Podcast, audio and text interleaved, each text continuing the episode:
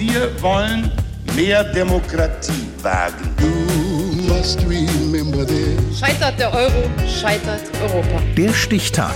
Die Chronik der ARD. 19. Juli 1952. Heute vor 70 Jahren starb die Gründerin des Müttergenesungswerks, Elli Heuss-Knapp. Andreas Neumann. Elisabeth Eleonore Anna Justine, kurz Elli Heuss-Knapp. Was fällt einem zu dieser Frau ein? Eine große Sozialpolitikerin und Gattin des ersten deutschen Bundespräsidenten Theodor Heuss. Ja, und dann noch dies. Nimm, nimm, nimm, Siebert für die Stimme. Wähle, wähle, wähle, Siebert für die Kehle. Radiowerbung aus den 1930er Jahren. Die Nazis verbieten ihr und ihrem Mann, beide liberale Demokraten, öffentliche Ämter und politische Betätigung. Ellie, die studierte Lehrerin und Volkswirtin, übernimmt die Werbung für die Firma ihres Cousins, der Lilutsch Pastillen Wiebert herstellt. Und sie revolutioniert die Radiowerbung, die bis dahin nur aus dem trockenen Ablesen von Zeitungsanzeigen bestand. Mit eingängigen Werbespots und Reklamesongs, später auch für Persil, Blaupunkt, Kaffee Haag oder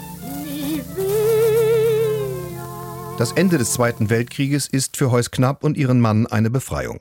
Sie ziehen als Abgeordnete der Demokratischen Volkspartei in den baden-württembergischen Landtag ein, schreiben mit an der Landesverfassung. Theodor Heuss wird 1949 erster deutscher Bundespräsident, Elli die erste First Lady der jungen Republik. Eine Republik, deren Schlager die Kriegszeiten vergessen wollen. Nach dem Regen scheint Sonne, nach dem Weinen wird gelacht. Doch das mit der Sonne ist so eine Sache im zerstörten Deutschland, in dem Millionen gefallene Männer fehlen. Wiederaufbau, Arbeit und Familie ruhen weitgehend auf den Schultern der Frauen. Elli Heuss-Knapp beschreibt es 1950 so. In den Städten leben die Abertausende von berufstätigen Müttern, darunter viele Kriegerwitwen, die für sich und ihre Kinder den Lebensunterhalt verdienen müssen. Diese Frauen leben häufig allein oder mit ihren sehr alten Eltern zusammen für die sie oft noch zu sorgen haben.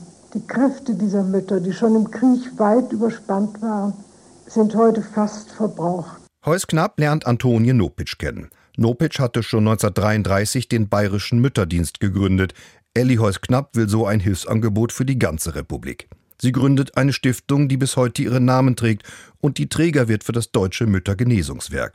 Hier erhalten die erschöpften Frauen Kuren, Unterstützung und Gesundheitsfürsorge. Das Deutsche Müttergenesungswerk.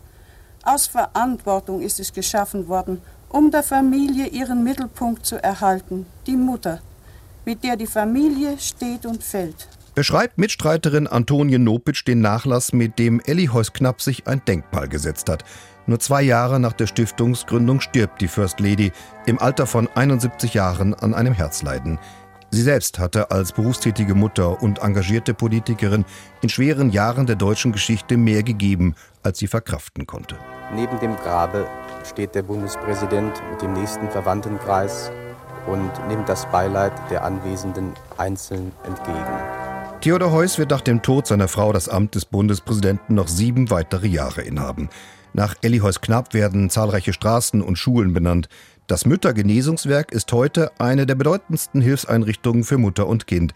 Es steht mittlerweile aber auch Vätern und pflegenden Angehörigen zur Seite. Eben allen, die im Dienst der Familie Erschöpfendes leisten. Die Gründerin Elli Heuss-Knapp, die große Sozialpolitikerin, Mutter, First Lady und Werbegenie, starb heute vor 70 Jahren. Der Stichtag. Die Chronik von ARD und Deutschlandfunk Kultur. Produziert von Radio Bremen.